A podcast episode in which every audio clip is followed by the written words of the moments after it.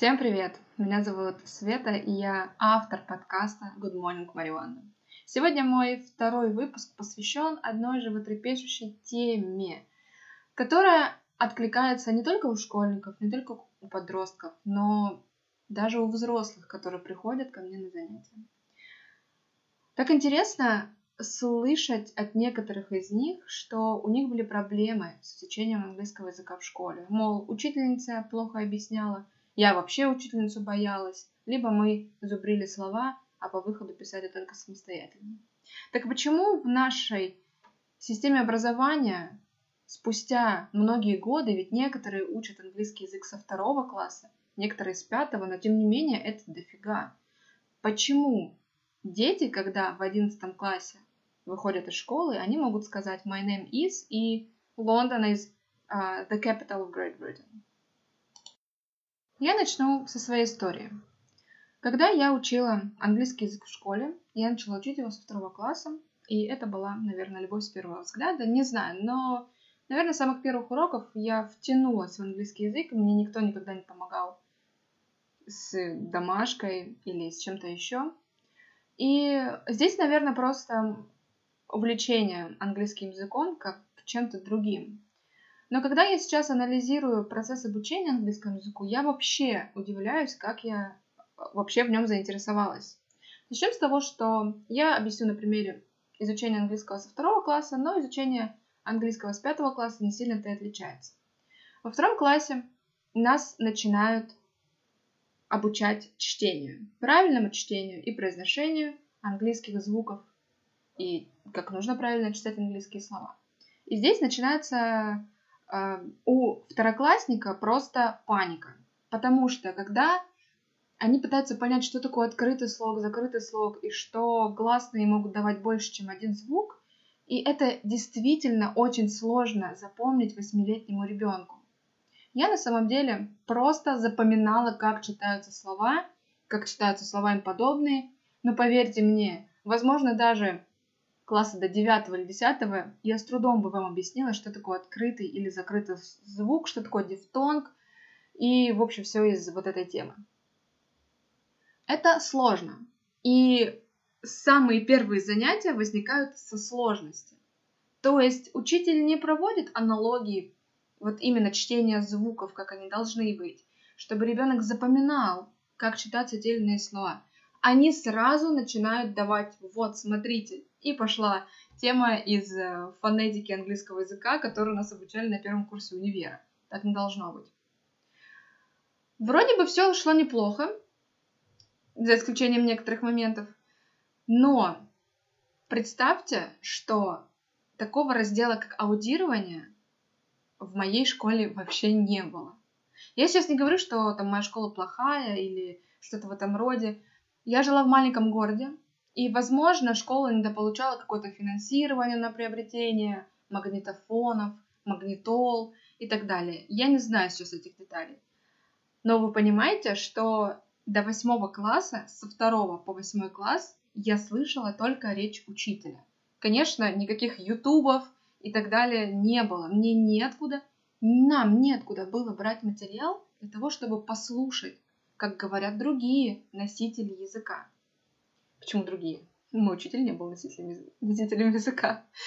В общем, почему так было, я не знаю. И когда на восьмом классе на Олимпиаде по английскому языку, куда меня отправил учитель, мне включают аудирование, и я понимаю, что я впадаю в ступор и в шок. Потому что это было настолько ново и настолько непонятно, а еще это говорили, естественно, британцы, что... А еще было огромное эхо в зале, где мы писали эту Олимпиаду. Я думала, что все, это провал. Ну, конечно, я потом э, взяла первое место. Но понимаете, вот этот шок от того, что я не знала вообще, что существует какая-то речь, кроме моего учителя по английскому, это было ужасно. Я, к сожалению, не знаю, как сейчас обстоят дела в моей школе с английским языком, но я знаю, что в крупных городах ребятам повезло. Те, кто учатся вот в Краснодаре, с кем я занималась со школьниками, у них есть аудирование. И вы знаете, это большой-большой плюс в школе. Хорошо. Двинемся дальше. Двинемся дальше, и здесь у нас изучение материала как такового. Ну, у нас есть с вами 40 минут. Что за 40 минут мы можем сделать с группой, ну, примерно, пусть будет в 15 человек. Мы проверяем домашку, 10-15 минут, остается 25. Мы объясняем новый материал, минут 10, остается 15 минут. И 15 минут что-то пытаемся практиковать. Все, весь остальной упор идет на домашку, которую, естественно, сделают не все ученики, и которую опять круг э, пойдет, да, мы придем в школу, у нас будет проверять домашку, новая тема. Либо же мы можем читать текст и переводить его э, по порядку, по строчке. Блин, ну это вообще, конечно. И это из школы в школу. Понимаете? Проблемы с выводом речи. То есть мы выучили грамматическое правило, и учитель дает 50 тысяч упражнений на раскрытие скобочек. Как вы потом начнете употреблять эту конструкцию, если вы ее не практиковали? А потом самостоятельно, ну и все. И давайте условно а время present simple вы выучили. Но по факту нет. По факту, когда будет другое время, вы present simple просто забудете. То есть очень страдает э, именно практика говорения, практика говорения, и зачастую сами учителя-то и не говорят по-английски весь урок. И вообще даже иногда они редко говорят по-английски. У меня были такие случаи. И это тоже сказывается на качестве обучения. Так тоже, конечно, не должно быть. Практика говорения, она одна из основных. Вот отсюда и возникает этот пресловутый разговорный барьер, которым страдают, не знаю, 90% изучающих английский язык. И отсюда выводится еще одна проблема – это оценивание. Учителя в школах, я сейчас не берусь говорить за всех учителей, я берусь говорить конкретно за тех учителей, которые я встречала в своей жизни за период преподавания, за период обучения. Система оценивания в школе дает неизгладимый отпечаток на это подсознание, наверное, учащихся, потому что за каждую ошибку, которую ты что-то неверно написал, сказал, тебе снижают балл. Ладно, если это сочинение, ладно, если это какая-то самостоятельная работа, я это понимаю. Но когда учитель постоянно э, исправляет тебя, говорит, что ты неправильно сказала, это здесь неправильно сказал, и особенно в той манере, которую учителя английского языка любят исправлять, э, то абсолютно пропадает желание вообще что-либо говорить. А ошибаться – это нормальный, естественный процесс при изучении языка. Мы тренируем структуру, мы тренируем слова, мы тренируем какую-то грамматику, и это нормально ошибаться на первых порах. Но, опять же, то время мало, вывести в речь что-то нужно, надо о чем-то поговорить, и здесь возникает проблема. Оценивание, а, ученики начинают говорить, учитель начинает, так, это неправильно, все, садись два, садись три, садись четыре. Ученик раз попробует сказать, два попробует сказать, здесь неверно, блин, тут я не то слово сказал, здесь я ошибся. И на следующий раз он просто не поднимет руку.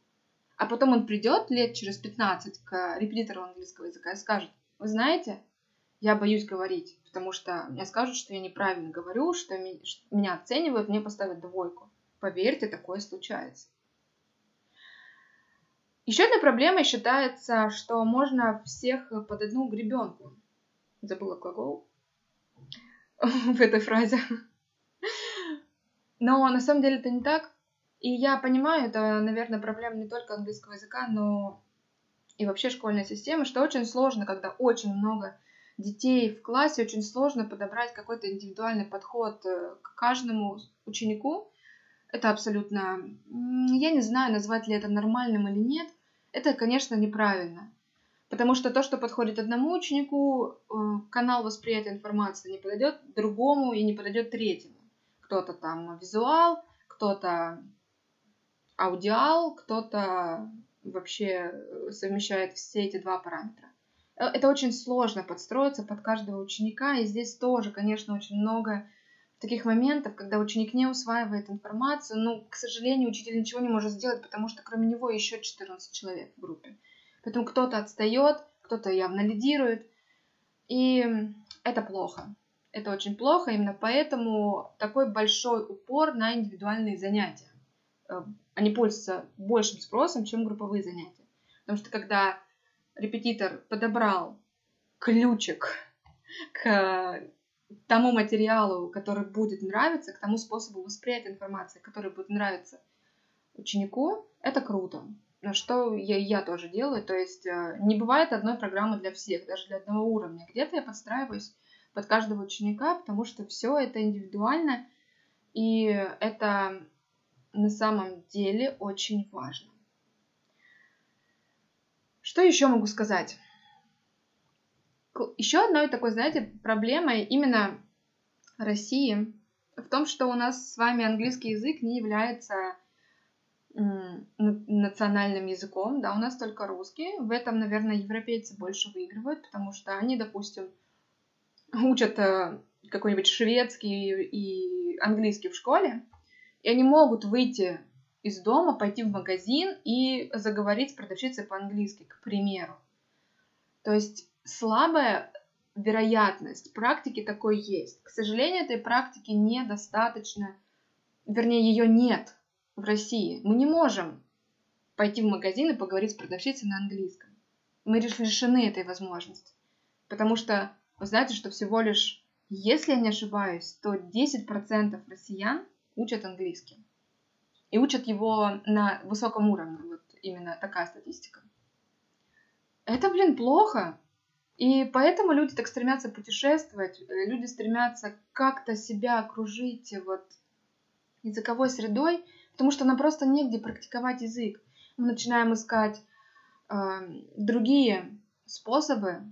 Это и репетитор, и, может быть, э, общение со своими друзьями, если ваши друзья владеют английским языком. Потому что, к сожалению, другого способа нет в России. И одна из глобальных проблем, я считаю, это эм, учебные пособия. Потому что сколько учебных пособий я не встречала, по которым наших детей учат в школах, к сожалению, это немножко не то, что потом будет требоваться в обществе. Ну, давайте вспомним.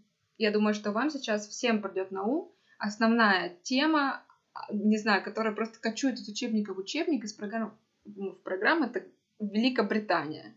Мне кажется, я уже в школе всем нутром ее ненавидела, потому что все тексты про Великобританию, про королеву, достопримечательности Лондона, и думаешь, блин, я не люблю Британию, я не хочу в нее, туда ехать.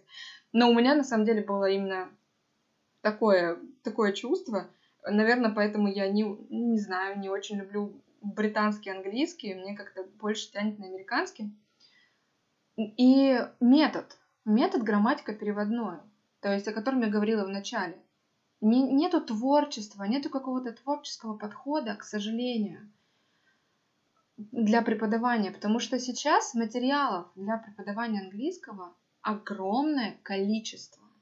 Из любого урока можно сделать такую конфетку, если постараться и приложить максимально творческие усилия к этому, и даже в 40 минут можно заинтересовать учеников.